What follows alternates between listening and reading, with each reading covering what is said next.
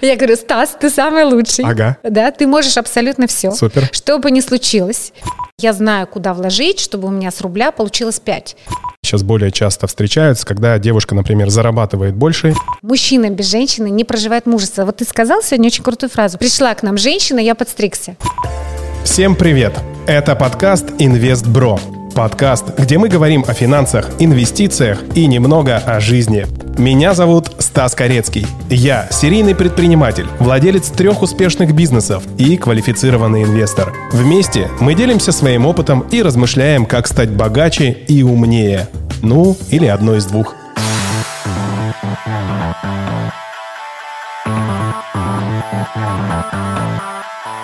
Всем привет, это подкаст «Инвестбро», э, подкаст про финансы, инвестиции, про все, что связано с деньгами. Сегодня у меня замечательный гость, красивая девушка, женщина. Кстати, Научи меня, как, как правильно говорить, в какой момент девушка нужно говорить, а в какой момент э, женщина. Я всегда путаюсь. Но я вот всегда хочу всех называть девушками, но кто-то даже обижается. Ну, все зависит от того, что если женщина уже замужем, и у нее есть дети и так далее, говорят, красивая женщина, и это женщине нормально, приятно слышать.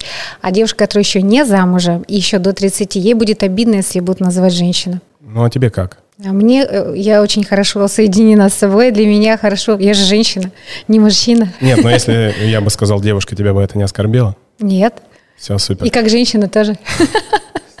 Сегодня у меня Лорейла Гольцова, а, эксперт по отношениям, коуч, психолингвист. Я пока не понимаю, что означает психолингвист, мы об этом поговорим. Автор бестселлера «Искусство высоких отношений». И мне вот еще понравилось то, что у тебя есть «Создаю отношения на миллионы». Да, это так. Да, но подкаст у нас про финансы и инвестиции, но сегодня вначале я хотел бы все-таки поговорить с тобой про отношения, те вопросы, которые меня волнуют, наверное, ну, на данный момент. Ну, во-первых, я хочу тебя поздравить, начнем с этого. Знаешь почему? Почему? А, потому что ты у нас первая девушка в подкасте. Ну, в основном Благодарю. В основном финансы и инвестиции как-то больше все-таки мужская тема, но рано или поздно это должно было случиться. Это первый юбилей у нас, а второй юбилей, что это десятый выпуск подкаста «Инвестбро», и ты прям попала сразу два раза Десятку. в яблочко. Да, два раза в яблочко. Да. Ну смотри, я, у меня есть образование международные экономические отношения, дипломатический протокол, и я инвестор с 25 лет. Поэтому, в принципе, тема не только с точки зрения мышления и по поводу денег, это актуально для меня, я в ней понимаю. Хорошо. Плюс, плюс твой муж, э, мы с ним знакомы, Илья, тоже да. так или иначе занимается инвестициями и достаточно глубоко погружен. Я, на самом деле, по всем фронтам понимаю, что я пригласил правильного гостя. Ну, во-первых, потому что ты мне, в принципе, давно приятно и интересно, мы давно знакомы. Сколько мы знакомы с тобой? Около 10 лет уже. Да, это уже срок. Мало таких э, людей, с которыми так э, длительно у нас складываются какие-то отношения. Да, мы не часто видимся, но вот встречаемся. И я скажу честно, что первое время, когда мы были знакомы, когда вы еще были в офлайн, мы здесь в этих пространствах и познакомились. Кстати, Давайте сразу моя команда говорит, что нужно не забывать, что эти подкасты мы пишем а, здесь, в Citrus Hall. Это пространство, в которых можно не только провести какие-то трансформационные игры, но и записывать подкасты, видеокасты и любые стримы делать, которые вам только необходимы. Так вот, сначала вы были в офлайне, и мне очень интересно, как вы трансформировались из офлайна а, в онлайн. И это было достаточно быстро. Для меня этот скачок был ну, таким квантовым. А, напомни, вот сколько год назад у тебя было подписчиков в Инстаграме? А, пять тысяч. Да, сейчас это 40... 6, около 46, да. Но это достаточно много. Слушай, можешь коротко сказать, какие ты усилия предприняла для того, чтобы так э, достаточно быстро вырасти? Ну, я просто стала общаться с аудиторией, стала работать на то, чтобы аудитория, она знала. Я всегда на передовой, и у меня, как правило, там консультации расписаны на полгода, но тут я просто поняла, что есть очень много людей, которые меня не знают. Был очень такой интересный разговор с Александром Цыпкиным. Мы делали такой проект пробный, да, литературный, он известный сатирик, писатель, и, мы, и он пишет про женщин, как раз тема отношений. И, соответственно, меня пригласили, чтобы мы сделали пробные записи, чтобы я разложила как специалист. И он мне сказал, а он пиарщик, одно из его образований образование – это пиар.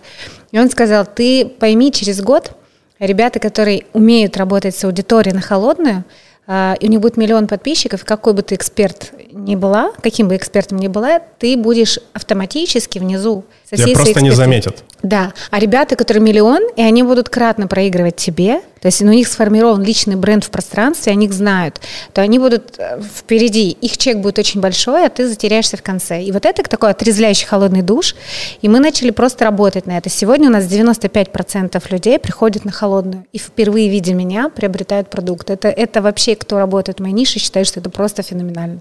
А, насколько я понимаю, ты еще выступаешь экспертом на телеканале ТНТ. Да, на телеканале ТНТ, Доверие многих других. Как, по твоему мнению, вообще телевизор сейчас влияет на популяризацию твоего бренда и подписчиков Инстаграм? Есть э, какой-то действительно реальный профит или телек уже ну, не настолько важен сейчас в этом? Социальные сети важнее, но статус добавляет те- телевидение. То есть если блогер еще представлен на теле- федеральных каналах, то, конечно, статус его значительно выше во всех других структурах. Его по-настоящему воспринимают как эксперт. Просто в э, социальных сетях очень часто знают, что можно сформировать какой-то бренд, а на телевидении не эксперта не позовут. Поэтому это статус в первую очередь. А статус это значит возможность уделать удорожание чека и работать с более серьезными структурами, образовательными, например, и проекты уже более масштабные, нежели ты просто делаешь в социальных сетях. Ну и телевизор сегодня, что называется, телек приглашает специалистов, у которых большая аудитория охваты. То есть им тоже важен пиар с твоей стороны в каком-то да, смысле? Да, твоя аудитория им тоже важна. И плюсы, чтобы ты был интересный эксперт. Потому что им нужно, чтобы захватить внимание их аудитории, ты привел свою. Супер. Ну, можешь все-таки поделиться какими-то двумя конкретными инструментами или шагами, которые тебе позволили нарастить так быстро аудиторию с 5 до 46 тысяч? Но это реально делиться своей экспертизой интересно, аутентично. То есть очень много людей в интернете копипасеров, да, и они копируют, они поверхностно. Когда ты звучишь аутентично, и тогда, когда ты действительно отдаешь какую-то большую ценность, но при этом э, они понимают, для тебя это 1% ценности, для них это что-то невероятное, э, то люди очень быстро реагируют реагируют на эту ценность и идут за тобой, потому что они узнают. И важно с аудиторией говорить на ее языке, потому что очень часто люди в моей профессии говорят профессиональным языком. То есть э, и тебя аудитория не понимает. Должно быть доверие, должна быть аутентичность и должно быть понимание, что ты полезен, ценен. И если есть вот этот, многие становятся просто ходячей Википедией специалиста, это не работает сегодня. Если нет драйва, если нет игры, если нет какого-то сторителлинга, и ты не погружаешь человека в свою жизнь, это сегодня в социальных сетях не работает. То есть когда есть такой микс, когда за тобой интересно наблюдать, твой образ жизни погружает, то есть я беру тебя за руку и провожу через свою жизнь. И при этом я тебе на каждом этапе интересно интересно и полезно. Тебе будет интересно за мной наблюдать. Да, это окей. Ну а что еще? Ну, я имею в виду, что только это, только качественный контент, только вот э, такая честность и трушность навряд ли смогли бы позволить тебе так быстро вырасти. Может быть, ты, ну, помимо... Честность. У нас нет ни одного накрученного подписчика. Это все абсолютно сто процентов реальные люди с сумасшедшими я, я сейчас не к этому. Даже я не про это. Я вижу, что у тебя органичная аудитория. Я посмотрел твой блог. Может быть, ты выступаешь на каких-то конференциях, где тебя много... Коллаборация сто процентов. Потому что ты коллаборируешь с людьми, где у тебя схожая аудитория, а, люди тебя приглашают, потому что ты дополняешь их экспертизу очень четко. А, это люди могут быть совершенно в разных областях, но им тема отношений, она вездесущая. Вот ты задал такую, скажем, обратил свое внимание на проект «Отношения на миллионы» огромное количество деловых сообществ меня приглашают выступить именно так, чтобы, э, чтобы я показала их аудитории, как выстраиваются отношения на миллионы. Потому что деньги зарабатываются на отношениях. Вот просто подумай, сейчас нас снимает команда, у тебя выстроены с ними отношения. Понимаешь, поэтому они здесь. А у тебя есть семья, и ты можешь спокойно расслабиться, потому что там выстроены отношения. У тебя есть друзья. И все, куда бы ты ни посмотрел, это твой навык выстраивать отношения. Да, мы про это сегодня сейчас поговорим. Давай тему инсты закроем. Я смотрю твои сторис и вижу, что ну, они достаточно профессионально сделаны. Какая у тебя команда? Кто сейчас занимается вообще э, твоим брендом? Ну, сегодня у меня 18 человек в команде, 18. Э, это разные люди, это интернет-маркетологи, это СММщики, сторитейлеры, люди, которые фактически весь твой контент помогают тебе визуально оформить профессионально, так, чтобы достучаться до той аудитории, которой, чтобы она среди огромного информационного пространства тебя нашла а они на это работают. Ну и плюс ко всему я, естественно, как, э, что называется, лицо этого бренда и э, автор контента. И вы все, насколько я понимаю, сидите э, не в одном офисе, все на удаленке. Все удаленно, разные города. От Калининграда до Казани у нас были из Новосибирска ребята. То есть очень широкая география. И, кстати, ты поделилась таким мнением, и я поддерживаю его, что ребята из регионов намного качественнее как сотрудники, чем москвичи. Почему Согласна. так думаешь? Да, да, да, это так и есть. А, потому что для них наши доходы – это высокие доходы. А, работать они привыкли и умеют они это делать. И плюс ко всему для них очень важна долгосрочная перспектива. А в Москве очень много перебежчиков, людей, которые в поиске лучшей жизни. И они даже не доработав, не дав какой-то результат, три месяца еще куда-то бегут. А в регионах ребята хотят вот остаться и развиваться, развиваться. Если в твоей компании растет, то люди остаются. У нас в нашей компании растут очень быстро. У нас выстроить карьеру очень легко и заработать очень легко. Скажи, а основные лиды сейчас, основные продажи у тебя все-таки через инсту приходят? А, да, 95%. А остальные 5%? А, это цыганская почта. Сарафанное радио. Ну да, сарафанное радио, это когда все рекомендуют. Раньше было 80% до онлайн, это 80% как раз сарафанное радио. Расскажи мне про свою книгу «Искусство высоких отношений». Вот вообще бестселлер с каких продаж начинается? А, ну, тогда, когда ты выходишь, и у тебя очень много покупают, и еще рекомендуют. Очень, и, очень много. Сколько? А, ну, если брать, мне кажется... Ну, это «Искусство высоких отношений» — это не книга, это проект, где мы за 10 недель людей обучаем строить отношения. А, это курс. Да, извини, потому что все, что бестселлер, почему-то у меня ассоциируется с книгой, да? А, да, хорошо. Это хорошо продается, люди рекомендуют. Для меня очень важно, что ты как предприниматель прекрасно знаешь, что деньги не делаются на первой продаже, делаются на второй, и важно, что туда приводят родственников, сестер, а, жен, любовниц и всех остальных. То есть один человек приходит и приводит пятерых-шестерых. Это очень круто. Хороший результат, на мой взгляд, как для бизнес-единицы. Все, теперь я понял. Сколько стоит э, курс? А, средняя цена 45, ну то есть вилка от 25 до 100 тысяч. Хорошо, тогда прям коротко расскажи, чем он поможет, например, э, этот курс, что он дает? Прям, можно сказать, пич небольшой моей аудитории. А, ну, это, во-первых, умение строить отношения за 10 недель. Ты точно себя проработаешь за 10 недель. Вот все свои страхи, стоперы, все свои сценарии, убеждения, все-все-все, все, что связано. Плюс ты разовьешь крутой навык. Именно речевые конструкции, как люди договариваются, реально навык построения команды образования. Сто процентов ты поймешь принцип создания крутых отношений, потому что если у тебя с кем-то не ладятся отношения, тут нарушены три вещи. Первое – твои ценности. Второе – точно принцип отношений. Третье – ты не выстраивал командные отношения с человеком. Договориться можно с любым. Там очень большое количество навыков, которые позволяют тебе ежедневно договариваться. Как проходить конфликты, чтобы не поссориться, а чтобы договориться.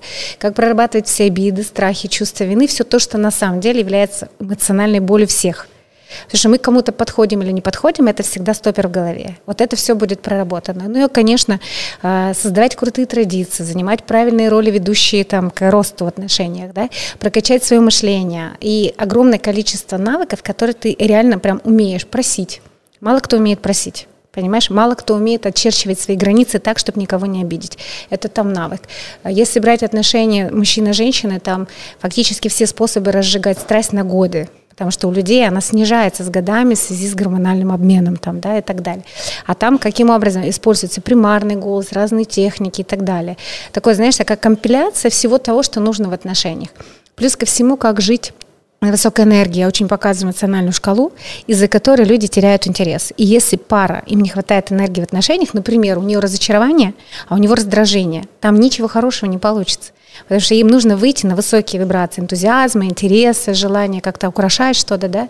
Это эмоциональная шкала, из которой происходят выборы неправильные. Вот они, соответственно, прокачивают все женские состояния, если брать женщину, женские состояния, мужчину, мужское состояние, которое интуитивно, мы же биороботы, мы ищем это. Не то, как мы звучим, мы, то, как мы звучим, это ценности – по которым мы совпадаем или нет. Энергетика. В первую очередь это энергетика. Потому что психология – это следствие энергопроцессов. Я вот на таких моментах. И, конечно, у тебя встает все в голове. Почему происходит такой сценарий, ла-ла-ла. В общем, это все ты за 10 недель прорабатываешь, имеешь как результат развитые навыки и выстроенные отношения. Слушай, а приходить можно поодиночке или парами желательно? Ну, мы сейчас делаем отдельно для мужчин и отдельно для женщин. А вот, потому что мы пробовали делать парой контент. Мужчинам, э, мужчины стесняются прорабатывать сексуальные темы, когда для женщин объясняется тема мужской, муж, мужского оргазма и, и психологии, сексуальности, а женщины мужской.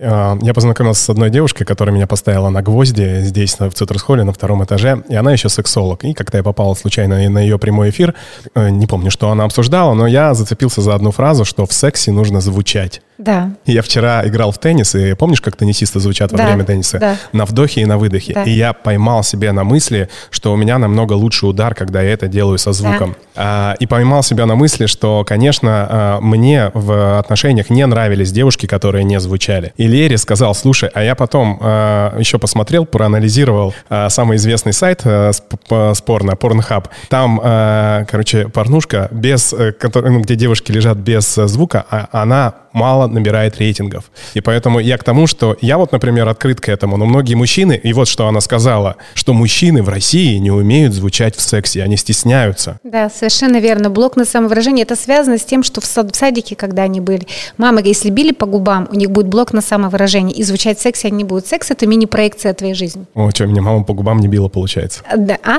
Меня мама, получается, не била по губам? Ну, нет, возможно, надо смотреть, если ты не Да я шучу, у меня... Плюс ко всему еще же у нас настройка. Ты понимаешь, что позвоночник – это вот как если мы возьмем гриф гитары, это каждая нота, каждый центр, их чакрами еще называют, да? Есть же, когда мы высокие, высокие ноты берем, мы берем их фактически нутром, а низкие всегда берем в регистре верхнем. Поэтому это, и это настройки. Вот женщина, если начнет с тобой говорить примарным голосом, ты удивишься, насколько ты будешь 100% в фокусе внимания. А теперь Каким голосом Примарным, примарным. Что? То есть это Поясни. природный голос. Вот то, как мы звучим, это не наш природный. Поставленный примарный голос у любого человека, он завораживает. Вот если ты влюбляешься в диктора, то у него хорошо поставленный голос, то есть примарный.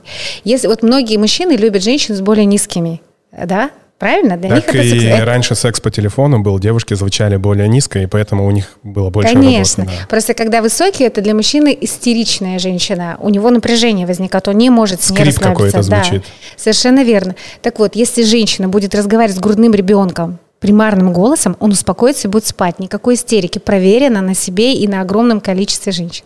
То есть, понимаешь, насколько это важно? Если мы разговариваем примарным голосом друг с другом, конфликта не произойдет все успокаиваются. Видишь, как влияет голос? То есть сексолог абсолютно правильно говорит. Да, ну и вообще мне аудиоформат в принципе очень интересен. Кстати, почему вот зашел Clubhouse, слышала, да, про эту социальную да, сеть? Да. Все уже было придумано. Заходят да. ребята в феврале месяце и делают социальную сеть, построенную на аудиоформате. И у них просто такой хайп. Конечно, они сейчас э, сдулись, но неважно. Это то, э, та ниша, которая был, была не заполнена. Но вот, кстати, про подкасты, да. Во-первых, э, чем хороши подкасты, та аудитория, которая тебя слушает, та, которая уже пришла, она пришла на твой голос. То угу. есть она доверие испытывает к тебе еще потому что как ты звучишь. Вот. И виральность, это я потом уже читал исследования у подкастов, очень высокая. То есть если у тебя... Я сейчас примерно говорю. Ну, в общем, аудитория купит твой продукт в подкастах или там то, что ты нативно рекламируешь, намного более часто, нежели чем в, любом другу, в любой другой социальной сети. Например, YouTube или в Instagram. Потому что они уже пришли на спикера, они ему доверяют с помощью голоса. Наверное, это тоже перекликается с тем, что ты э, говоришь отчасти. Но у ребенка вообще первое, что развивается, это слух. Он внутриутробно слышит э, тоны голоса мамы. А вот психолингвисты говорят, я еще спрошу, что такое психолингвистика. Мы по тону голоса слышим человек все, что нам говорит и не говорит. То есть по тону, только по тонике можно понять, врет он или нет, на какие у него ограничения и так далее. Все. Поэтому я всегда говорю, если я прочитала, что написал человек и услышала, считаю, что 90% я о нем знаю все и даже больше. Пример из нашего разговора, когда ты сказал, Стас, по тебе слышно, что как будто Настя беременна. Да, безусловно. Конечно. То есть это, это, как тебе сказать, это профессиональное прокачанное ухо. Вот представь, а у каждого человека, да, мы иногда выбираем или не выбираем людей именно потому, что мы не совпадаем по звучанию. Супер. Теперь я понял, кто такой психолингвист. Спасибо. Ну да. А, переходим к отношениям и деньгам, как это влияет одно на другое. А, небольшая такая вводная история. Я понял, что у меня завтра, опять же говорю, первый э, гость девушка, и я подумал, м-м, надо подстричься. Потом подумал, м-м, надо как-то одеться по-другому. Тут мы сидим мужиками в футболках, в шортах, ну вообще инвест-буро да. И я понял, что ты косвенно на меня повлияла, как, наверное, многие девушки влияют на мужчин. Вот э, по твоему мнению, э, насколько сильно большое влияние у, у девушек на то, сколько мужчина может э, зарабатывать, как он может развиваться в финансовом плане? Очень сильное. Женская самооценка зависит от того, сколько мужчина на нее тратит и сколько он зарабатывает напрямую. И, и еще очень интересный взаимозависимый процесс. Женская самооценка очень э, э, то, сколько у женщины есть линия, красная линия, вот сколько ей важно, чтобы мужчина зарабатывал, ты удивишься, он рядом с ней столько будет зарабатывать. Это вот я всегда рекомендую своим подопечным сказать, приди, спроси жене, сколько тебе необходимо, чтобы я зарабатывал необходимое и достаточное, чтобы ты не напрягалась. Вот она назовет тебе эту сумму, и ты поймешь в среднем по году, это будет та красная линия, выше которой ты не поднимаешься. Почему говорят, да, что если женщина хочет, мужчина достигает. Мужчинам самим по себе мало что нужно. Вот эти все амбиции, так, так устроен мужчина. Он родился, и у него уже вот, вот здесь в шишковидной железе прописано «служу тому, кого люблю». Во что верю, тому и служу. Государству, компании, идеи и так далее. Им очень важно вот это служение. Если бы женщина до конца понимала эту мужскую философию, она бы вот это служение сделала так, чтобы он шел по своему пути и реализовывался. К сожалению, очень часто мужчина подстраивается под женские какие-то там страхи и так далее. И она отсекает у него большое количество возможностей делать его ручным. А 80% внимания мужчины должно быть за пределами дома. Вот как ты считаешь, если, обрати внимание, мужчина до нее был амбициозный, что-то хотел, делал, женился, выполнил все ее хотелки, и у него понижение амбиций, потенциала тестостерона. Он как потерянный, не знает, что он хочет, куда двигаться дальше. Ты подумаешь, что это у тебя такой этап жизни. Я не буду обвинять девочек, я знаю, как это работает вообще на молекулах. Да? И, а, ты либо попал в экзистенциальный кризис, 29-33, возраст обычно, когда идет переориентировка всех ценностей. Второй. Второй, у твоей женщины женщине больше ничего не надо. И дальше у тебя нет соотнесенности своим путем. Ты был настроен, твой локус контроля на тех, кто тебе важен. Обслужить интересы тех, кто тебе важен. То есть это не настройка с внутренним маленьким Стасом. Вот ты говоришь, программа искусства высоких отношений, она выстраивает отношения с важным человеком, с тобой.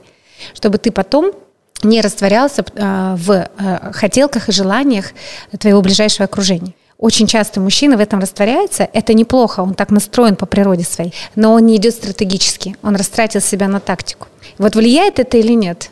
Ну, я понимаю, что влияет, но как... Э, ну, то есть это надо осознать, прежде да. всего, и одному, и другому, да? Да. Э, как мужчина может на это повлиять? Ну, то есть сказать, ты меня мотивируй, э, вот эти простые э, позывы, да, они не сработают. Не работают, и женщина не может мужчину мотивировать тем, что она говорит, я в тебе верю, давай. Это не работает, это работает на начальных этапах. А для мужчины это тогда, когда она не ставит ему планку, ты должен. Как только у мужчины включается «ты должен мне», это либо снижает его вообще потенциал, потому что и либо включает саботирование, что мужчина должен сам себе сказать, сказать, что я что-то должен или нет. Потому что для него это как красная тряпка, это скрытая форма давления. А как работает мужская психология? Чем больше давления, тем больше сопротивления. Сто процентов. Конечно. И это будет вопреки. Самый лучший кайф – это когда для мужчины, когда его женщина рядом с ним получает крутое удовольствие. Вот она кайфует от того, какой уровень у него есть, и все время звучит о том, что бы ей хотелось, как она видит и куда они идут. Мужчина бессознательно начинает это все воплощать, реализовывать. Но это не тогда, когда она его прижала к стенке, ты мне должен а тогда, когда она реально, вот он выходит в свет, и он гордится то, как она выглядит. Она рядом с ним получает удовольствие, потому что вот, вот ты вот просто вдумайся, если твоя бы женщина плакала с тобой, и ты, приходя домой, видел ее несчастное, уставшее лицо, ты не хочешь туда возвращаться. Знаешь почему? Мужчины бессознательно работают чувство вины, я не могу ее сделать счастливой. Вы так настроены, каждую счастливую женщину делать счастливее, особенно ту, которую любите. Каждую несчастную вы хотите сделать счастливой, но вы переживаете от того, что вы не можете. Ваша самооценка от этого зависит. Рядом она с вами самодостаточно, счастлива или нет. Смотри, правильно ли я тебя понял, что в отношениях мужчина-женщина женщина должна хотеть и мечтать, и мужчина, ориентируясь на эти хотелки и мечты, должен не, не должен, неправильное слово, куда-то стремиться за этим. Да. Так? Конечно, конечно. Потому что, смотри, кому нужно лучшее образование, супер здоровье. То есть мужчина может купить себе хоть мотоцикл, и гонять на нем в одних кроссовках и так далее. Кому вот это все нужно, чтобы было удобно, красиво, комфортно, статусно и так далее. От этого в большей степени зависит женщина. Мы как-то с супругом в Одессе на их одесской рублевке отдыхали э, в Савиньоне, и было, мы поражались. Мужчины, мужчины, которые создали там особняки, крутые машины, ездят на очень скромных машинах, а их женщины последние, вот это все кроссоверы, джипы на самых последних версиях. Это очень, ну, это ты увидишь везде, что ты поговори. У меня просто много клиентов, которые находятся находится в топ-100, 500, там, Forbes, не только СНГ. Я специально задавала одни и те же вопросы мужчинам, которые состоялись. И они так и говорят, что их мотивировала либо мать, либо дочь, либо жена, либо любовница. Ему все вот это не нужно. Вот, вот он идет по пути, ему важно решать сложные задачи, чувствовать, что я мужик. А мужчина, смотри, муж и чин. Ему важно быть главой семейства и чин, социальная иерархия и реализация. Если он только социально реализовался, но у него нет в его роду главной иерархии, где дети за ним идут, он образец. Потому что мужчина, как муж, выигрывает две войны. Борьба за женщину и борьба за детей. Ему важно, что он после себя оставляет. Если он еще не инфантильный ребенок, когда говорят, то много мужчин бывает, там они застряли. Кто-то в инфантильном возрасте, кто там был сопричастен, мама, которая не отпустила пуповину. Потому что для не мужчины очень, а мужчина на самом деле по природе очень сильно зависит от женщины. Если мам, вам там 20-30 лет, у вас нет девушки, вы не женаты и так далее, вы, у вас сильная эмоциональная связь с мамой. Вы либо убежали, там конфликт и так далее. Пуповина не разрушена. Если вот посмотреть с точки зрения психологии, самое крутое, что может сделать мужчина, это отпустить свою маму, чтобы она никак не влияла на его выборы. И второе, проработать свою агрессию. Все хорошие мальчики – это подавленная агрессия. Он не может зарабатывать деньги. Хороший мальчик не может зарабатывать деньги, понимаешь? Потому что это... А какой мальчик может зарабатывать деньги лучше? Целостный, либо тот, который очень жестко может достигать своих целей. Достигать своих целей он может тогда, когда он не а, без отсылки назад, что скажет мама, понимаешь? А если он каждый раз, а что скажет мама? Я боюсь его разочаровать. И у него харизма, представь, ты бежишь соревнования, преодолевая препятствия, и смотришь назад. Ты можешь смотреть назад, видя, куда ты бежишь вперед. Вот когда ты отсылаешься все время, что скажет мама, как оценит ближайшее окружение и так далее, ты не можешь стоять. Тебе нужно вот, э, понимать, что у тебя тыл защищен, и тогда ты максимально, вся твоя фокусировка на цель. Если ты агрессивен и не можешь управлять своими эмоциями, ты тоже не выстроишь отношения. Вот все ребята, которые много в жизни достигли, у них три, вот я работаю с ними, да, те, кто там в Монако, в Лондоне и так далее, а, три брака, разрушенные отношения с детьми. Он не умеет управлять своей агрессией. Все должно быть жестко по, по его. С детьми отношений нет, три-четыре жены, а, одно уже там выкинулось или еще что-то, потому что агрессия идет разрушительного плана. Для мужчины важно научиться обуздать свою агрессию на конкретные цели – да? Потому что если ты ее подавил... А не на женщину. Конечно. А, не на женщину и не на подчиненных.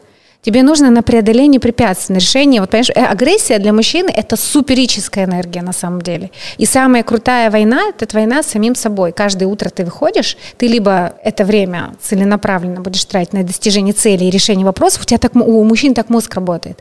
Но если ты начинаешь, у тебя плохо отношения с женщиной, у тебя там мама поговорил, а у тебя слилась энергия. И если ты подавляешь в себе эту агрессию, то ты не движешься вперед. Ты все время угождаешь, твой фокус раз, раз фокусирован. Если ты агрессивен, то ты не выстраиваешь долгосрочные отношения. Тебя все боятся, тебя не уважают, тебя боятся.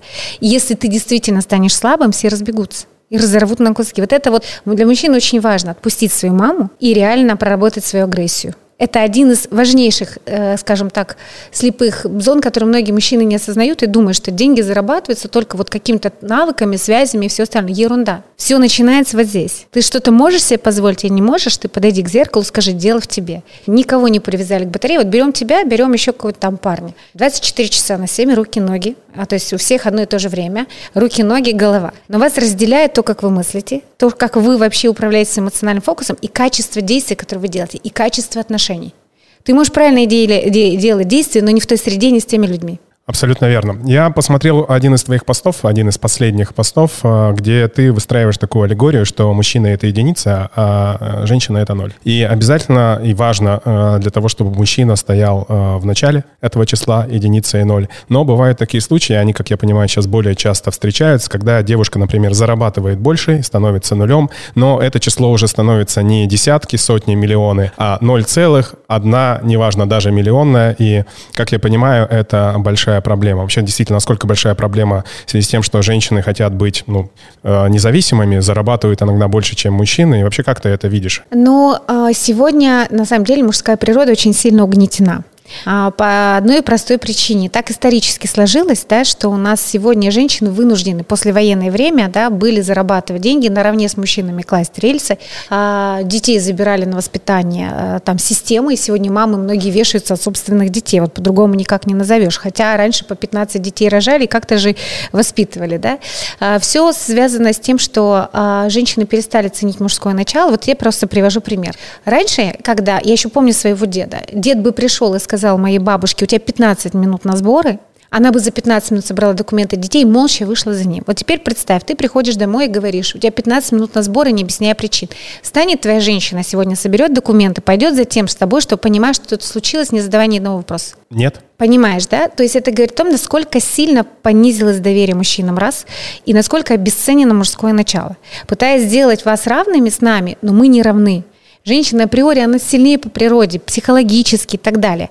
Но мужчина физически сильнее. Здесь нужно соединять. Здесь сейчас обесценивается мужское начало, что у нас такой патриархат, он привел нас фактически к катастрофе сегодня. Женщины забиты. Никто не говорит сегодня то, что женщина не имеет права голосовать и зарабатывать. Но проблема в том, смотри, как это работает. Чем больше с тобой мужественная женщина, тем меньше ты ее хочешь это уровень гормонов. Потому что мужик с мужиком не спит. Мужик с мужиком работает, конкурирует, работает, э, решает сложные задачи или воюет. Понимаешь? Поэтому, когда женщина много зарабатывает, мужчина переходит в категорию там меньше, ну, решают, ну, раз ты меньше зарабатываешь, давай ты будешь следить за детьми, за бытом и так далее. У тебя же больше времени. В итоге мужчина, выполняя женские истории, да, тактику домашнюю, у него фактически его энерготестостерон снижается очень сильно, у него снижается либидо, у него вместо стратегии, он начинает делать те задачи, пока он не для них рожден. Он перестает хотеть эту женщину, а она не может уважать мужчину, который будет ее слабее. Все, это поэтому видишь, как происходит обесценивание мужского начала. Если брать, я наблюдала много людей, которые изначально были воспитаны без папы, и у них было много-много женщин, там бабушки занимались, сестры, тети, дяди. Изначально мужчина мужской оболочки с мужскими гормонами фактически начинает жить по женским стратегиям он удивляется, почему у него не ладятся отношения. Любая женщина си- э, слышит и чувствует, когда с ней самец харизматичный, за которым она пойдет, или тот, который должен понять. Э, это, мужчины же, женщины больше ценят плохих парней за что? На нее нападают, но разбираться не будет. Он просто положил и все, и дальше пошел. А тот будет договариваться, пытаться как-то, давайте договоримся, как кот Леопольд. Женщина это не ценит. Если она почувствовала, что он по-любому за нее в глаз даст, она за ним пойдет. И он для, для других он плохой, для нее он самый лучший. И это гормоны, понимаешь? Вот это внутренняя сила духа. И что у нас получается? Если женщина становится мощнее, решает, а ты послушай, как они звучат, добиваться цели. Ты вдумайся в слово, как психолингвист, биться биться за цели. Ты понимаешь, что такое биться? Это внутри конфликта должна быть война.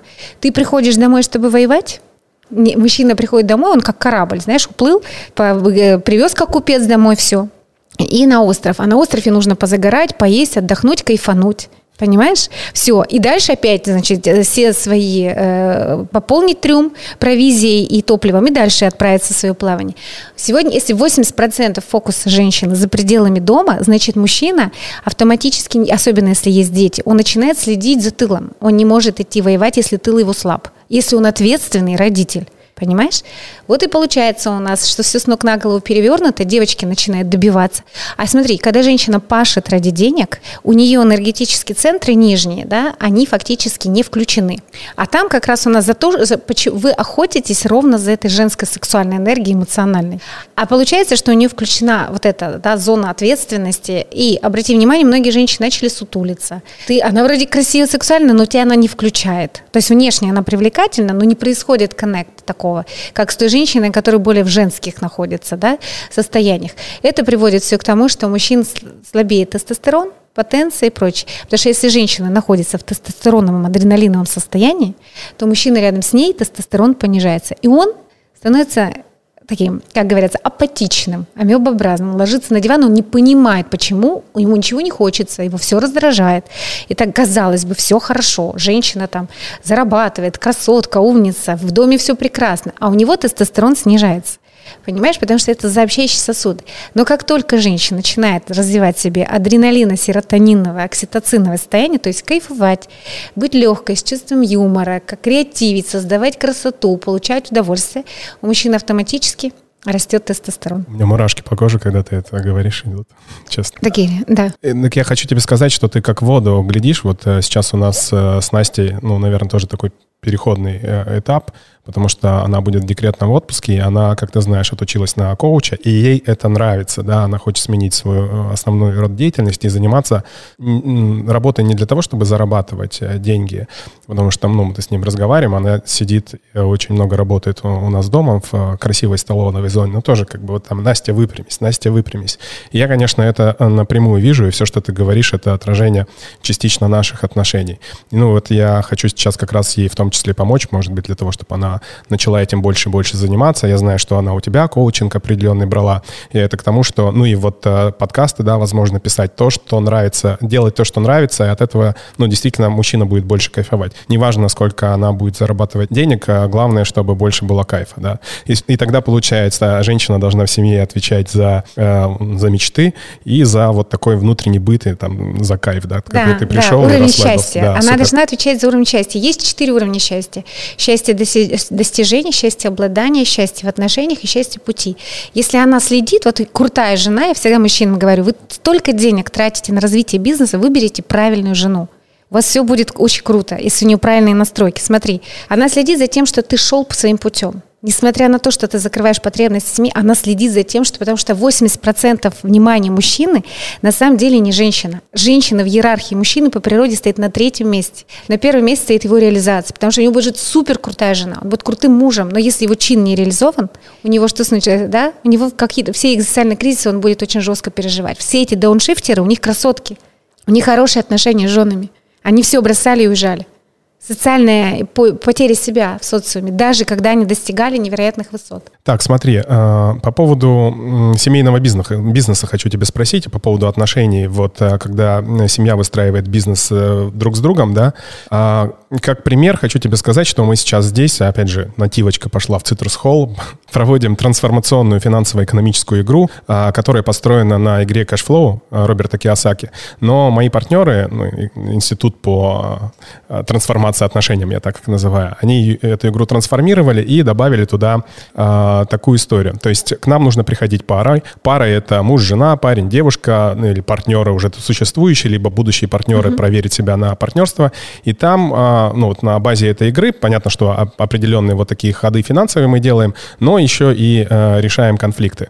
Ну то есть и ребята, мои партнеры говорят, что в, э, с помощью решения конфликтов, нахождения вот какого-то третьего промежуточного решения вы можете кратно расти, в том числе и в э, финансах. Это я э, к чему говорю? Ну, к тому, что вот, например, Стас, один из идейных вдохновителей, мой тезка этого института, говорит, что то есть семья одна из лучших ячеек для построения бизнеса.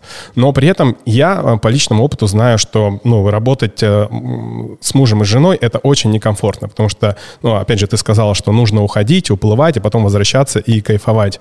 Вот сейчас насколько много пар, которые строят семейный бизнес, и вообще какой секрет э, есть у тебя э, из твоего опыта, а как сделать так, чтобы это был и, и бизнес, и потом еще и семья? Ну, первое, это надо договориться на берегу а, про а, роли и интересы.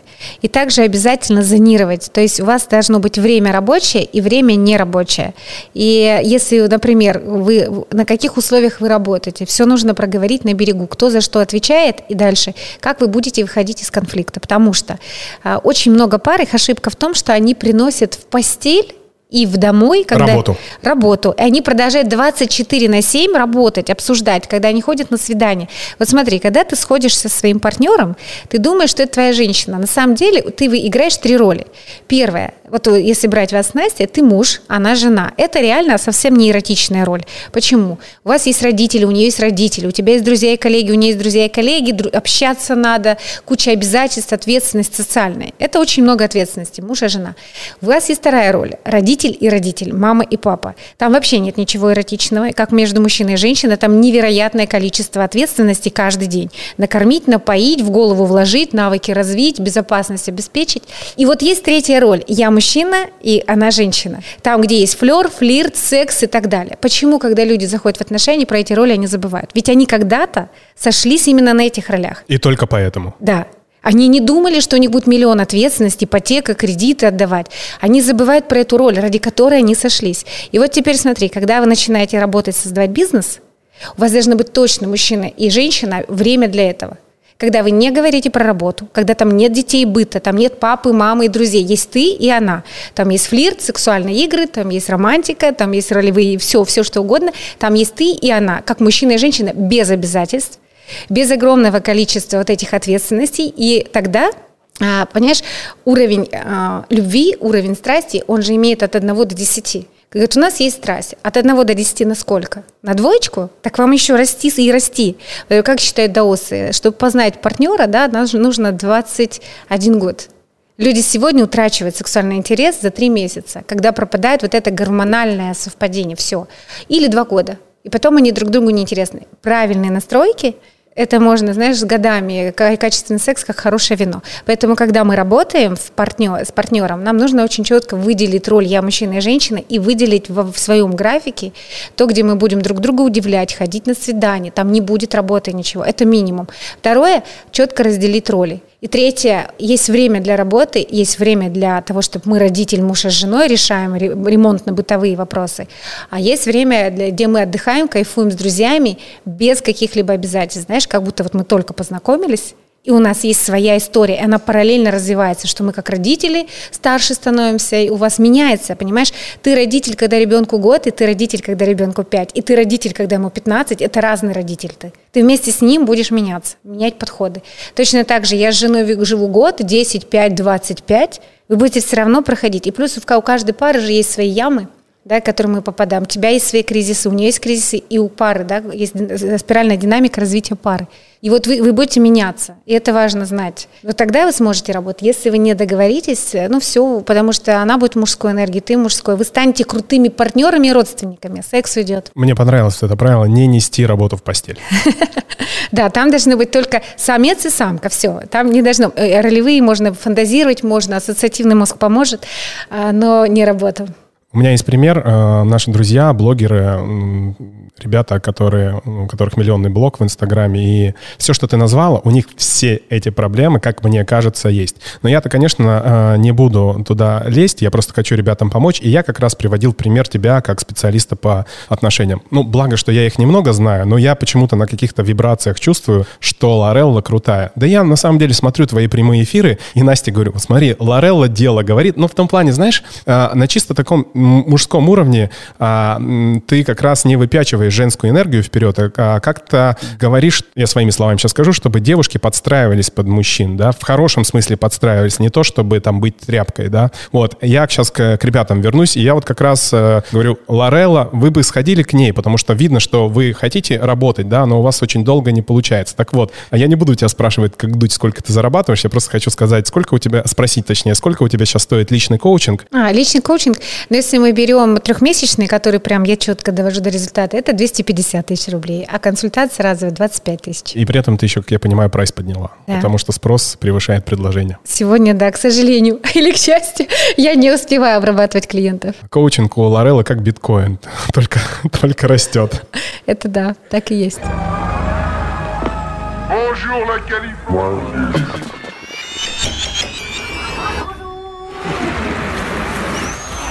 Переходим к следующей теме, которая меня волнует. Э, смотри, у меня очень много есть э, знакомых девчонок, очень много, еще раз повторю, э, которые одинокие, у которых э, есть все. Они красивые, симпатичные, умные, веселые, может быть, даже.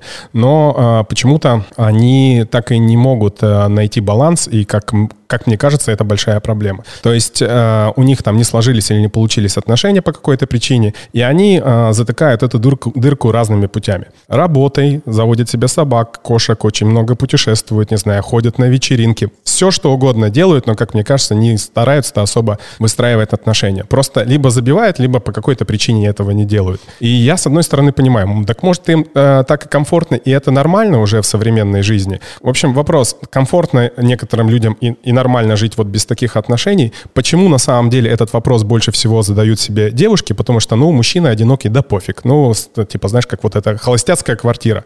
Вот. И м- вообще, насколько это большая проблема сейчас? Ну, люди думают, что это небольшая проблема, на самом деле катастрофа. Вот Москва, я объехала 77 стран, была во всех крупнейших городах планеты интересных, и могу сказать, что большие города – это города одиноких людей.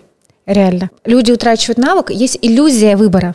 На самом деле все люди, которые тебе встречаются, они твои зеркала. Если поизучать, изучить, как работают зеркальные нейроны, да, каждый человек, который в твоей жизни приходит, он приходит, знаешь, как в Гугле по запросу. Какой у тебя бессознательный запрос?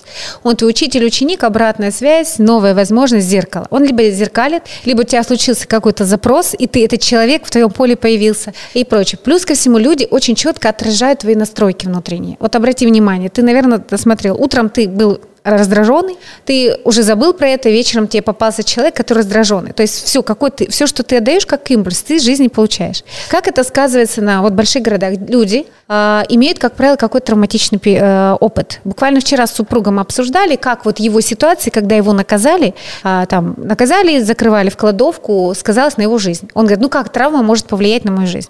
Я ему говорю, перед началом нового у тебя есть страх неизвестности, ты не рискуешь. То есть вместо того, чтобы взять и рискнуть, ты останавливаешься. Да, постоянно. Ты понимаешь, что когда-то тебя в детстве закрыли, состояние неизвестности в полной темноте в кладовку. Для тебя это стресс колоссальный был. Ты плакал, да. Ты звал на помощь, да. Никто не пришел, нет. Видишь? Тебе, ты контролируешь людей, да. Э, знаешь, почему ты контролируешь людей? Близкие тебе в нужный момент, когда у тебя формировалось доверие к миру и людям, оставили тебя один на один. Казалось бы, это просто форма воспитания. Да, была, ну вот просто решили его наказать, он что-то там случилось. И человек закрылся. Вот так вот, огромное количество людей думает, что ну подумаешь, буду путешествовать, себя развивать. Если посмотреть, как формируется личность, вот в ребенок рождается естественно открытый лист. И все травмы кто-то э, накапливает, твоя бессознательная система накапливает травмы. Это как металлическую кастрюльку положить кучу магнитиков. С годами она начнет проигрываться постоянно. Вот привожу, привожу пример, чтобы было для ну, четко и понятно. Девочку насилует в 5 лет брат. Она не помнит это, она не знает. Она помнит, что было неприятно, и он сказал, что вот это. Потом, в 16 лет ее насилует тренер. В 25 ее насилует ее старший э, да, э, наставник в работе, где она работала в международной компании. Ты видишь, что форма насилия, она продолжается. Она не помнит, почему это происходит, она не говорит про это, но травма начинает болеть. Вот огромное количество людей, у которых не ладится в отношениях, там есть проблемы. Первое. Ужасная ролевая модель в семье, где они росли отсутствие ролевой модели. Ужасные фразы, которые говорили любимые люди про противоположный пол. Понимаешь, да? Форма насилия любая. Брат насиловал, очень много дедушек домогается до своих внучек. Очень большое количество отцов насилуют своих детей. Я просто с этим работаю постоянно. Люди про это не говорят. Более того, до пяти лет психика работает так, что она закрывает все бессознательно, чтобы ребенок выжил и они не помнят. Только в работе, когда ты начинаешь через коучинг доставать, для них шок. Вот как бы ты себя сегодня не вел, это следствие того, что было в твоей жизни. Все, что ты можешь себе позволить, не можешь, это все стоперы в твоей голове. И вот проблема в том, что люди себе придумывают, что быть одному это нормально, но на самом деле они очень сильно страдают. Ребенок рождается с чистым листом, но дальше вот любые травмы приводят к тому, что кто-то начинает заедать, запивать, избегать, кто-то начинает, что называется, а, дальше агрессировать против других, либо против себя, а это против себя алкоголь, экстремальные виды спорта, там переедать, все вот эти полные женщины, это агрессия против себя. Просто мы специалисты это знаем. Она думает, что она покушать любит. Организм, если ты хорошо ладишь с внутренним э, статсом, тебе тело сразу скажет, стоп, я этого больше не хочу. Она заедает отсутствие отношений? Отсутствие отношений, любую неудовлетворенную потребность. Понимаешь, как правило, женщина заедает эмоциональный стресс. Эмоции и отсутствие секса – это тоже про эмоции для нее. И следующее, вот эти все зожники, вот эти все супер э, лучшая версия себя, из тренинга в тренинг, книги читает, английский учат, это другая компенсация. Просто самое есть, смотри, как мы проходим кризисы. Интеллектуализация, агрессия и сексуализация. Кто-то меняет партнеров, один, второй, третий. Кто-то агрессирует против других, с тем судился, здесь воевал, там подрался, против себя заел, запил, закурил. А кто-то начинает делать из себя лучшую версию, чтобы его полюбили. Да, и вот он бежит, поэтому лучшая версия себя – это всегда вопрос не борьба за любовь, борьба за признание и о том, что я хороший. Вот эти все, огромная армия людей, которые бесконечно себя улучшают, э, это как раз вот отсюда. Вот теперь скажи мне, если мы смотрим, э, вот эти все одинокие люди, которые компенсируют путешествия, на самом деле по ночам рыдают подушкам, дико не хватает единомышленника, которого он хочет совпадающий по ценностям, где он реализует. Ты пойми, женщина без мужчины не проживает женскую ипостась. Мужчина без женщины не проживает мужество. Вот ты сказал сегодня очень крутую фразу. Пришла к нам женщина, я подстригся.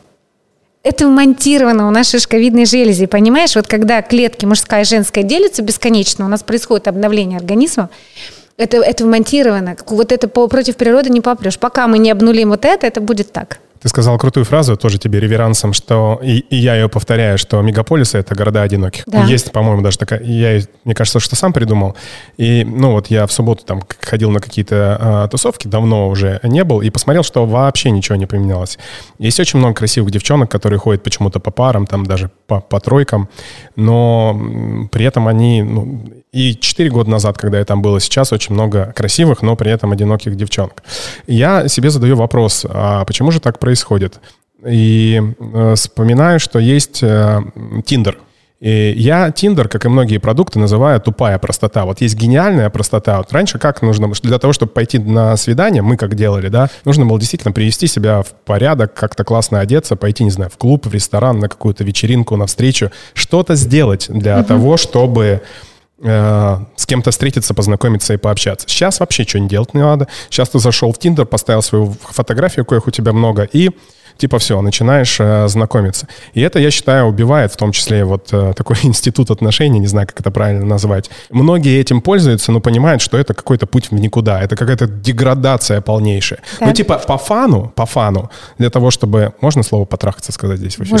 Спасибо, По фану, наверное, это прикольно, да, а для того, чтобы выстраивать какие-то серьезные отношения, ну, наверное, нет. Хотя я скажу так, что у нас, в примере, есть э, две пары, которые э, с помощью Тиндера поженились. Одни удачно, другие нет, с иностранцем. А, нет, один иностранец был. Вот, поэтому как ты вообще относишься вот к социальным сетям и то, что происходит там э, в контексте знакомств? А, с одной стороны положительно, с другой стороны я согласна, вот ты хорошо озвучил, да, что нужно, нужно было что-то для этого делать. Дело в том, что мужчина ценит только то, где ему нужно вложить внимание энергию, сделать какие-то действия и даже вложить деньги. Понимаешь? Все, что вам достается легко, вы это не цените вообще.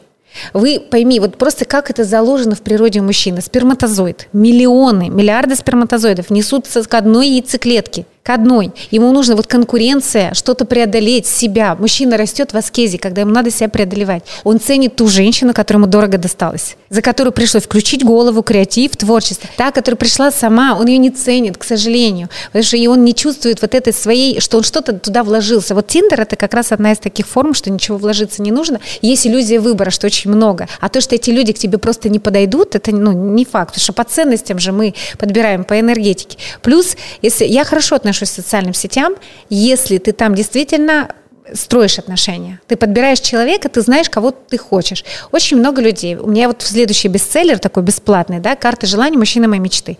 Вот сто процентов из ста приходят и не знают, кого, какого партнера они хотят. Вот я, вот просто у тебя много девчонок знакомых, задай вопрос, вот ты одна, какого парня ты хочешь? Тебе скажут надежного, умного, интересного. Подожди, они там говорят какой-то собирательный образ, который на самом деле э, в природе редко встречается. Там, ну, не то чтобы редко встречается, но которого на, сложно достаточно найти. Ну, хорошо, что такой запрос есть, но я говорю, слушай, ты там ты говоришь такого, просто какой-то инопланетянин в хорошем смысле слова. Это защитная реакция. На самом деле ей отношения не нужны.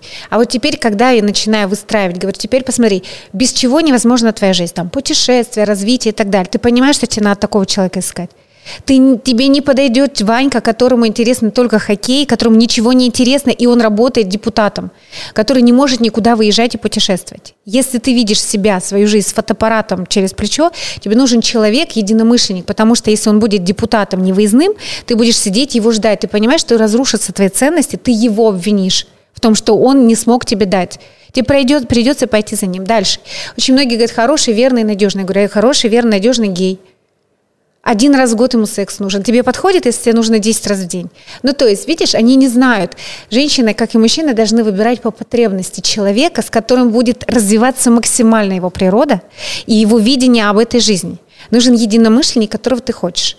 Очень много людей, вот смотри, ты не выйдешь, вот мы говорили про финансовый потолок, не выйдешь на финансовый уровень, если у тебя миллион дел, которые не завершены, у тебя не выстроены отношения, и у тебя каждый раз, выходя завоевывать, да, отплывая условно на корабле со своего острова, у тебя случается ситуация, что ты поругался – ты не можешь сегодня добывать ничего, у тебя энергия очень сильно снижена.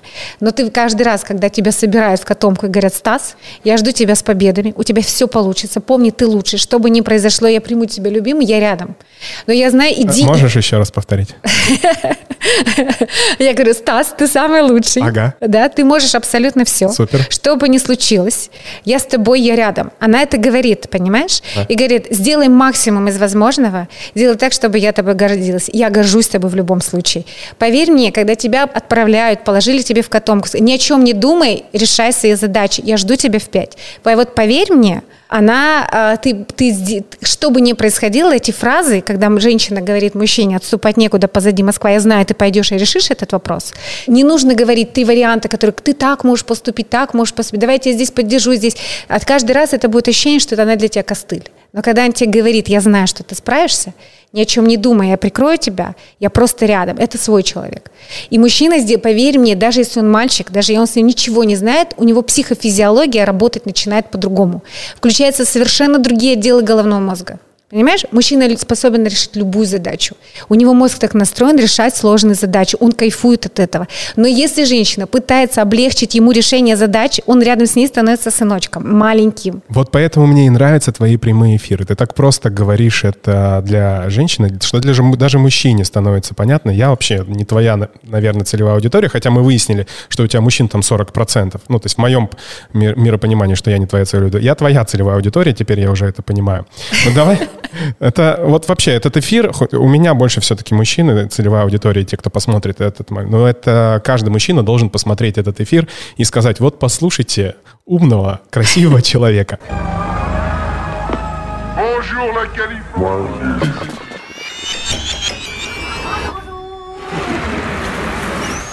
Немножко поближе к финансам подойдем. У меня есть соведущий на этом подкасте. Ну, мы по желанию, по кайфу это делаем, потому что это важный момент, особенно на начале подкаста. Я говорю, вот сегодня будет такой гость, мы будем говорить в том числе про финансовое мышление. А это ребята-предприниматели, у которых уже с инвестициями, с бизнесом все хорошо. И э, Паша сказал, я вообще не понимаю, что такое финансовое мышление. Я подумал, что, ну, наверное, потому что у тебя и так все с этим в порядке. Вообще, ну, что такое финансовое мышление и как, не знаю, какие мысли сейчас есть у людей, которые ограничивают их финансовый э, рост. Но я имею в виду те мысли, которые наиболее часто встречаются. Ты же, наверное, уже понимаешь. Да, давай сразу говорим финансовые компетенции, разделим с финансовым мышлением. Вот финансовые компетенции – это ты, у тебя основа финансовой грамотности. Ты понимаешь, как устроена банковская система, экономическая система, да, и ценный, рынок ценных бумаг, и вот бизнес. Вот я рубль, на каждый рубль я получаю 5, ну, условно, совсем максимально упрощен. Это одно. Называется финансовая грамотность и финансовые компетенции. Компетенции – это я знаю, куда вложить, чтобы у меня с рубля получилось 5. Понимаешь, да, там депозиты, голубые фишки, в бизнес, вот подкасты и, и тогда высокомаржинальный бизнес и так далее. Второй уровень финансового мышления – это как раз понимание психологии денег. Что такое психология денег? Вот смотри, очень много людей искренне гордятся, а я много перевела людей, очень, больше тысячи людей перевела там с одного миллиона на три, с одного миллиона на десять, с 10 миллионов на миллионы долларов. Поверь мне, это всегда мышление. Так вот, есть такое, называется психология денег. Очень многие люди экономят экономят, на себе, зарабатывая больше денег, не увеличивая уровень нормы, они продолжают э, пытаться, э, скажем так, не зная законов денег, а есть, а есть реальные законы денег, они начинают на себе экономить. Вот огромное, у них могут миллионы, миллиарды крутиться в обороте, а на себя они выделяют по минимуму. Это неправильно. Такие скруджи Макдаки. Да, это неправильно. Уровень нормы. Получается, что твой мозг запоминает, что если ты ставишь ему задачу работать на 300 тысяч, на миллион рублей, на миллион долларов, он начинает решать и искать такие вопросы и задачи. Пойми, мышление на миллион долларов и на миллион рублей качественно отличаются. Три качества в твоей жизни определяют качество жизни. А, качество отношений, качество мышления и качество решений, которые ты принимаешь. От того, как ты мыслишь, зависит, какие решения ты принимаешь. Понимаешь? Вот просто представим. Уборщица. Берем глагол «убирать» да, вот глагол убирать. Можно прийти самому убраться и получить за это 2000, 3000, 5000 рублей. Можно нанять несколько людей, взять несколько объектов, обучить их и продать их. И ты уже там с пяти человек получишь за это время 25 тысяч. Они все это за тебя сделают. Это же решение, это же мыслить надо так. Теперь смотри дальше, поднимаемся, глагол убирать. Мы берем и делаем четкую дифференциацию чистить ковры, мыть окна, отдельно чистить э, холодильники, там машины, это все глагол убирать. Офисы, мыть э, здания, это все про глагол убирать. Но масштаб убирать офисы и мыть поверхности, да, вот этих сити, это совершенно другие деньги. И это решение. Да, вот мышление на том, чтобы... А смотри, с чего они начинаются. Хочу 500 тысяч рублей в месяц чистыми. В области уборки какие действия и какие услуги я могу предоставлять, какую боль у клиента закрыть, чтобы эти деньги иметь. Поним... Вот мужчине надо так поставить задачу, его мозг найдет. Найдет это решение, что вот пока я убираю, он же посчитает, сколько уборщиц мне нужно, чтобы 500 чистыми было. Это же вообще головная боль. Сколько, да? И три человека, которые мне просто будут мыть фасады сети. Всех стеклянных зданий в Москве. Кто принимает ключевое решение? Выстроить с ним качество отношений. Помыслить надо так, решение такое принять и пойти договориться с ключевым человеком. Это ты слышишь финансовое мышление? Теперь дальше поднимаемся. Это еще не все. Следующий уровень мышления мы меняем. Да? А, а теперь я хочу, чтобы что? Я могу целую компанию нанять или понять, как выстраивать клининговые компании. И все люди страны создать им приложение, открытую школу. Все, кто хотят научиться строить клининговые компании, придут учиться ко мне. И тогда у меня уже не тысячи, не сто уборщиц. Ко мне могут прийти одновременно пять тысяч человек. Я могу их научить. Ты видишь, что там другие деньги, меньше ответственности. Мы сели, записали, обучили людей, выстроив эту бизнес-модель. Это от, от чего зависит? Как ты мыслишь, но задача позволить себе так мыслить, потому что многие не позволяют. Они всегда исходят из того, что они могут сейчас на что опереться, что проконтролировать. Ты никогда не учтешь все риски. Мозг так не думает, он не учитывает огромное количество рисков, которые у тебя могут быть. Много людей не усматривает, ну то есть не просчитывают все эти риски, да, потому что они не знают. Очень многие не умеют обращаться за помощью к другим людям. Те, кто уже, ты смотришь, он уже это выстроил. Вот как ты сегодня хорошо сказал про западный рынок подкастов. Ты смотришь на ту ролевую модель, которая уже получилась. Ты посчитал емкость рынка. Ты наверняка уже соизмерил. Ну да, и, я знаю, всего, что мы еще будем расти туда. Конечно. Ты высчитал этот голубой океан, и ты туда вступаешь, и у тебя есть возможность занять свою нишу. Это слышно. Я как психолингвист, видишь, часто говорю про слышно. Для меня, мне слышно, от того, как ты звучишь, я могу уже на три шага предсказать, как ты думаешь, какие у тебя будут другие действия. Так вот, это про мышление, финансовое мышление. Это вот есть, так называемая психология денег. Если ты экономишь на себе, у тебя уровень нормы должен постоянно расти. Чтобы ты рос в деньгах, твоя психофизиология должна понимать. Например, если ты зарабатываешь там 3 миллиона рублей, но ни разу не съездил, не увеличил уровень нормы с точки зрения отдыха, пятизвездочный отель, крутые массажи, не увеличил уровень нормы для потребления тела, тело не почувствовало, что для тебя зарабатывать больше, ты останешься на прежнем уровне. Понимаешь, есть четыре уровня нормы. Первый – это то, что я в себя потребляю. Вот как я ел свою лапшу, лапшу доширак, так я и продолжаю есть. Я ни разу не сходил в мишленовский ресторан и не покайфанул от того, что я могу себе это позволить. Да, кстати, я говорю, что от денег надо кайфовать. Иногда, иногда надо фиксировать прибыль, выводить ее и кайфовать. Иначе, иначе Периодически, у периодически. У тебя вообще должен быть такой фонд постоянно. Ну, Ты нет. во всем должен четыре уровня нормы постоянно увеличивать. Первое – это все, что для тела внутрь. Это лекарства, таблетки, а, там, я не знаю, ну, не таблетки, питание, крема, там, массажи, все остальное, все, что связано с телом. Второе, это то, что ты на себя надеваешь, это качество одежды, на чем ты спишь, из чего ты пьешь, что соприкасается с тобой ежедневно в быту. Третий уровень нормы – это аксессуары, по которым я тебя считываю. Если я ношу, условно, э, аксессуары Hermes, да, а мужчины Бриони там и так далее, то фактически а, мы считываем друг друга из миллионов. Для мужчин вообще вот эти аксессуары очень важны. Они друг друга понимают, потому как они звучат и потому, какие э, погоны, понимаешь, вот им эти причиндалы очень нужны. Вот это и четвертый уровень нормы, дома, квартиры, машины, частный самолет, качество туризма. Большое количество людей зависают здесь. Они пашут, пашут, не бизнес на них работает. Они играют в бизнес, они не строят бизнес. Это мышление, понимаешь? Э, когда ты не можешь куда-то уехать, и без тебя все развалилось. Ты ремесленник, ты работаешь, у тебя иллюзия, ты предприниматель, у тебя не построенный бизнес. Бизнес – это система, работающая без тебя. Третье мы, уровень мышления финансового – это уже энергетика денег. А психология денег, она очень четко прослеживается, что чем больше зарабатываю, больше трачу. И при этом у меня есть четко выделенное финансовое планирование, на которой, где вот я увеличиваю уровень нормы и где я инвестирую. Много людей все, что зарабатывают, все тратят. Они да, много зарабатывают, много... Да. Типа 98-97% населения так и живут. Никто не инвестирует в свое развитие. Ты пойми, что вот в моей нише 100% должно быть, вот если ты хочешь очень быстро расти, у тебя 30% твое окружение тот, кто ниже тебя, 30% те, кто наравне, 30% они кратно выше должны быть. Ты платишь тем, кто выше тебя, но зарабатываешь на тех, кто ниже тебя.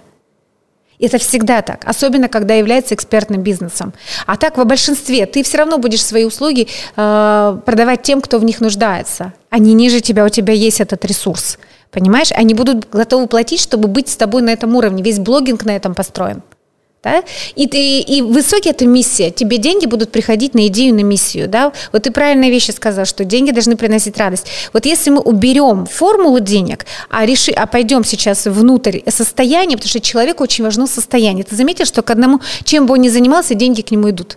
Первое, ты, э, он, он испытывает радость от того, что он делает, то, что ты сказал, да, позволение. Он себе позволяет заниматься и применять все идеи, которые у него приходят в голову, позволяет себе заявиться на рынок. Многие думают, там все поделено, сейчас меня придут, арестуют. То есть миллион стоперов, миллион. Вот людей спрашивают, почему ты не зарабатываешь миллион? Он тебе ни одной причины назовет, что он сделал для того, чтобы заработать, и такой огромный бесконечный список, почему он не может этого сделать. Да, я тебе подтвержу. У меня есть высокорискованные инструменты, боты, которые торгуют на бирже. И ну, я людям показываю, обучаю, как это все работает, если нужно. Но мне прежде всего задают вопросы, типа там, а как выводить деньги? А сколько платить налоги? А если я сделаю, то как? Я говорю, господи, ты сначала начни зарабатывать, а мы потом с тобой эту проблему решим. Я как говорю, лучше бы у меня была проблема, а, как оптимизировать миллион долларов, нежели чем ну, проблема, которую я сейчас решаю, как заработать миллион долларов, да. То есть я лучше вот так буду, да, uh-huh. мыслить. А действительно, очень много людей не, даже не начинают зарабатывать, они найдут тысячу вопросов, что сделать для того, чтобы заработать, и не начинают, не зарабатывают. Ты знаешь, очень многие люди знают, что делать, но не делают саботаж. Они энергетически не адаптированы. У меня есть клиенты, которые, он разбогател, они оба сироты, а, и она, ну, они в детдоме выросли. Он очень сильно разбогател, купил в Швейцарии роскошный красивый холм, старинный особняк за огромные деньги. Его сестра а, с его сыном, когда стала там жить, настолько была не адаптирована к этому уровню жизни, что она заболела онкологией. Она сгорела за два месяца. Она не могла поверить, что им это все доступно. Понимаешь? То есть деньги это же очень мощная энергия. Так вот, у нас четыре уровня мышления, о котором мы говорим. Очень многие застревают и думают, что финансовой грамотности достаточно. Нет. У меня есть много клиентов, у которых красные дипломы, финансы и кредит. То есть они закончили финансовую академию. У них зарплата 300 тысяч. Понимаешь? А есть ребята, у которых очень круто все, не только на навыках, а еще они развивают эти навыки, которые дел, делают деньги. Чтобы зарабатывать деньги, надо делать деньги. Делать действия, которые приводят к деньгам. Если ты не делаешь действия, копайся в своей башке. И дальше прорабатывай эмоциональное состояние. Потому что людям, вот смотри, сколько ты можешь легко потерять денег, настолько сумму ты адаптирован. Если ты заморачиваешься 100 тысяч, и тебя прям, ты переживаешь, это твой вот, вот это плюс-минус твой доход. Потому что то, что ты боишься потерять. Поговори с миллиардерами. Они говорят, 10 миллионов долларов потеряли, там инвестировали. Он адаптирован на эти деньги. Я научился уже терять деньги и зарабатывать. Для меня эта проблема, мне кажется, уже не существует. Но, конечно, всегда, когда ты теряешь деньги, это всегда неприятно. Как бы я себя не готовил к этому, это всегда неприятно. Но с каждым разом ты просто осознаешь, ну, это опыт.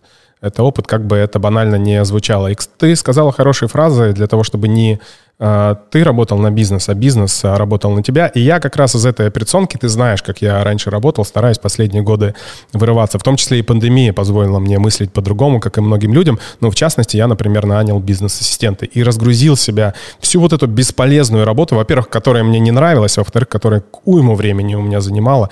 И я так счастлив и рад, что это... Я это понимал, понимаешь, я это знал, что так надо сделать. Но для того, чтобы это сделать, я через стресс условный какой-то э, прошел.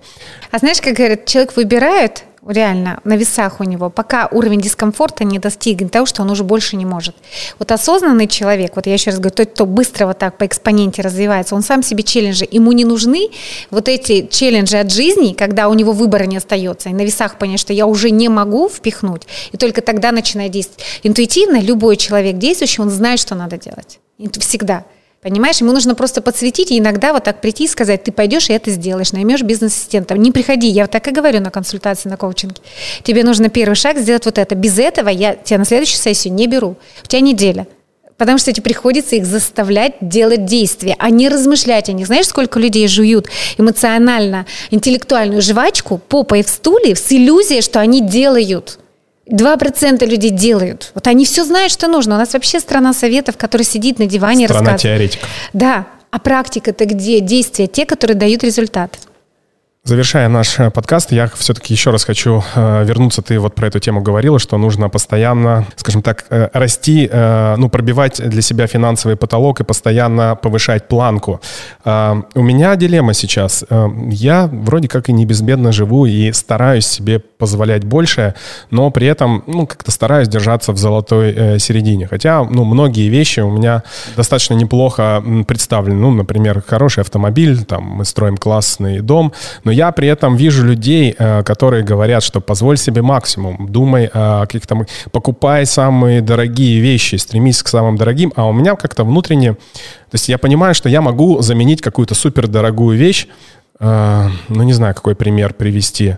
Ну, в бытовой технике, например, да, э, в какую-то супердорогую вещь, борг, да, гриль, на какую-то условно точно такую же, практичную, выглядящую так же, но стоящую и дешевле. Я вот как стараюсь находить вот этот баланс, как мне кажется. Но при этом, как мне кажется, вот эта мысль у меня, что я все-таки не даю себе расти финансово из-за этого. Вот как мне быть, как с такими мыслями быть? Можно я перейду в плоскость психолингвистики и поговорю с прям, прям нашим слушателям, покажу твои ошибки в речи даже, как ты мыслишь. Э, дорогие слушатели, я надеюсь, вы услышали, как Стас произнес шесть раз слово «кажется» и э, четыре слова «стараюсь». Обратите внимание на то, что когда человек думает, что он старается, и вот вы представьте, перед нами стоит мешок картошки 500 килограмм. Давайте представим. Я подошла, попробовала его взять, у меня не получилось. Теперь я его все время обхожу. Я не взяла ведро, не разложила его фактически на маленькие ведра и перенесла, чтобы оно мне не мешало. У меня есть иллюзия, что я сделала действие. На самом деле оно мне не получилось. Теперь я приспособилась к нему, и я по-другому не мыслю. К чему это говорит? Когда человек говорит «стараюсь», Значит, он думает, что он сделал, но на самом деле он туда ни внимания, ни усилий достаточно количество не приложил. Смотри, формула любого результата. Мне нужно уделить время, мне нужно погрузить туда свое внимание, разобраться с этим вопросом. Мне нужно сделать какие-то действия, от чего-то отказаться и очень часто чем-то заплатить.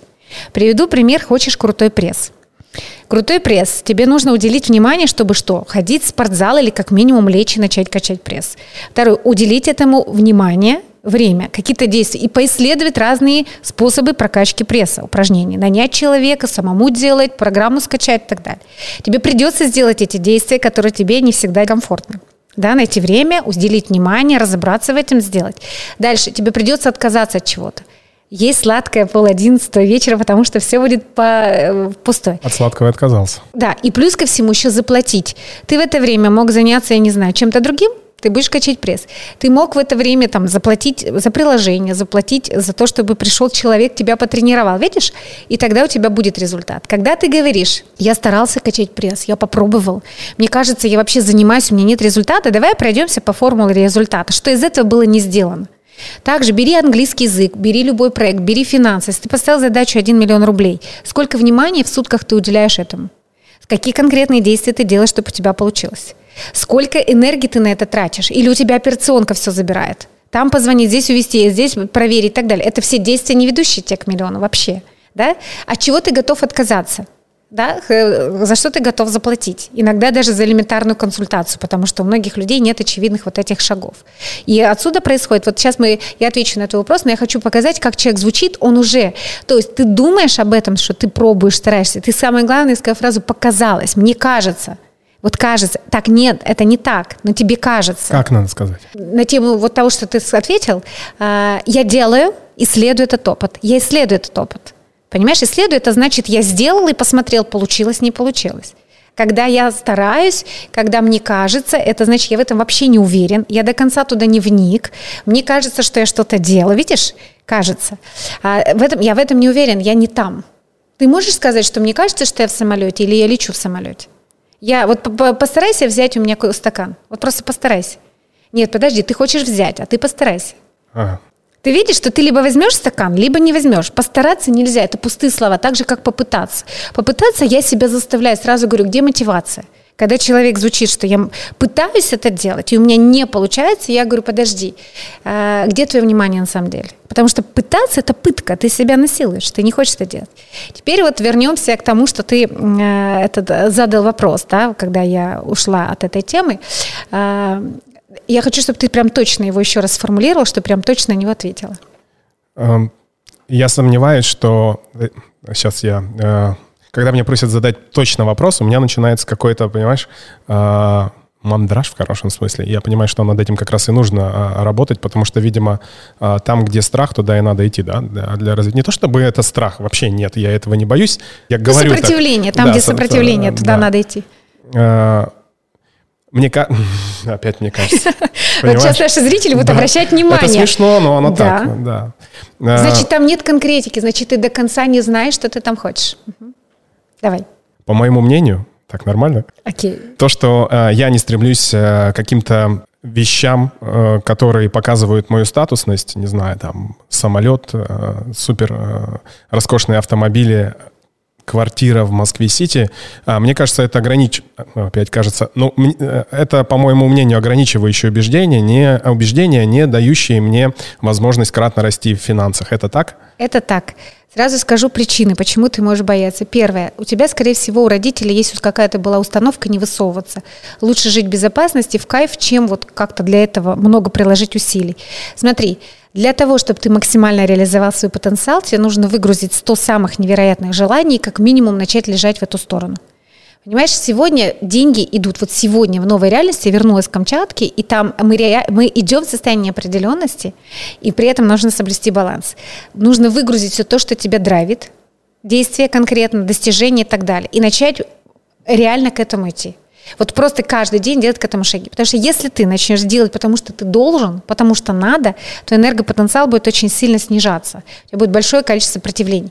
Когда человек, мужчина вообще, в принципе, а, себя уговаривает, почему, особенно все, что связано с машиной, с техникой, с его какой-то реализацией, о том, что и так хорошо, зачем мне же все это устраивает, говорит о том, что он мысленно себе не может это позволить по нескольким причинам. Первое, он финансово не может себе это позволить сейчас, и он себе уговаривает уговаривает, зачем тратить больше, я и так могу. Второе, он не может позволить себе в первую очередь психологически выбирать лучшее. То есть он выбирает быть среднячком. Он явно хороший парень, который учитывает интересы всех. И для того, чтобы заниматься своим любимым делом, он должен вот всех удовлетворить и при этом спокойно, комфортно двигаться к своей цели. Это стопер. С одной стороны, можно так жить? Можно. Не все люди амбициозны. Но если мы говорим про реальный потенциал... Пробивать что, финансовый потолок. Да. Ты должен всегда хотеть большего. Ты до, и почему я говорю увеличивать уровень нормы? Это реально кажется, что так просто. Ничего подобного. Люди заболевают, когда им нужно там взять, арендовать вертолет и полететь на вертолете. У них просто разрыв шаблонов. Я никогда не думал, что я так могу. Но представь, что ты берешь и арендуешь вертолет вертолет и летишь на нем куда-то вместе со своей семьей, потому что так решил, я хочу прожить этот опыт, почувствовать, что такое арендовать. Казалось бы, абсолютно ненужная покупка. Но вот именно имея фонд, вот этого роста, когда ты свои хотелки один за другим, тебя начинает драйвить, хотеть больше. Ты даже представить себе не можешь, на самом деле, сколько ты можешь крутого хотеть. И вот под эти хотелки будут приходить люди, идеи, возможности, энергия. Самое главное здесь энергия. Если ты уговорил себе, ты быстро закроешь свои хотелки с твоим креативом, очень быстро, и будешь думать, а что дальше? И каждый раз себя сдерживать. Чтобы попасть в Луну, надо метиться, чтобы попасть в фонарь, надо метиться в Луну. Ты знаешь, что чем больше ставишь амбициознее себе цель, ты все равно на 30% туда придешь. Но если ты ставишь себе цель, знаешь, собрать 100 ягодок, у тебя потенциал на тысячи, а ты 100 собрал и сидишь такой. Видишь? И ты, у тебя будет все время ощущение, как будто бы с одной стороны удовлетворенность, с другой стороны другая часть тебя будет говорить. Знаешь, ну ты же мог больше, посмотри, и ты смотришь на него и думаешь, он при такой, в этой же нише делает лучший проект, а я все время себя сдерживаю. И другая часть, она, ты можешь нам все что угодно говорить, но я знаю, что вторая часть твоя будет сидеть и говорить, Стас, ну так, ты же все так думал, почему ты так не сделал? Получил бесплатный коучинг от Лорелы, от Лорелы Гольцовой. Спасибо тебе большое. Вопрос, который мы задаем э, в начале э, этого подкаста, но задам тебе его в конце, специально его приготовил. Что такое деньги? Для меня, вообще, моя интерпретация деньги – это энергия, это эквивалент. Когда люди говорят, что это незначимо, я всегда говорю, подойди к зеркалу, скажи, твоя жизнь не важна. Потому что деньги, вот сколько ты отдал в этот мир, я вообще считаю, что любой человек должен зарабатывать э, соразмерно тому, сколько он отдает в этот мир. Если ты много отдаешь и несешь большую полезность, ты должен много зарабатывать, потому что это вдох-выдох, да, соразмерно. Если ты много отдаешь и мало зарабатываешь, ты не будешь удовлетворен. У тебя есть какая-то там куча миллион установок. Это энергия, которую ты тратишь. Смотри, чтобы что-то научиться делать, ты тратишь на это время бесценное, невосполнимый ресурс и свою энергию, чтобы научиться, применить и так далее когда ты э, приходишь и зарабатываешь мало, ты вообще не ценишь то время, которое ты потратил, и не то те способности, навыки, которые ты в это вложил. Поэтому деньги – это вот как раз та энергия, которая четко определяет твою самоценность, которую ты несешь в мире. Есть коучи, которые бесплатно работают, есть коучи, зарабатывают миллион, миллионы долларов. Они все коучи. Но вот здесь вот мышление, решение, выстроенное внутреннее позволение себе, почему я говорю позволение, очень разное. Поэтому деньги для меня – это энергия которой ты сам управляешь. Если у тебя все круто с ней и нет стоперов, ты сгенеришь миллионы, вообще миллионы очень легко генерить.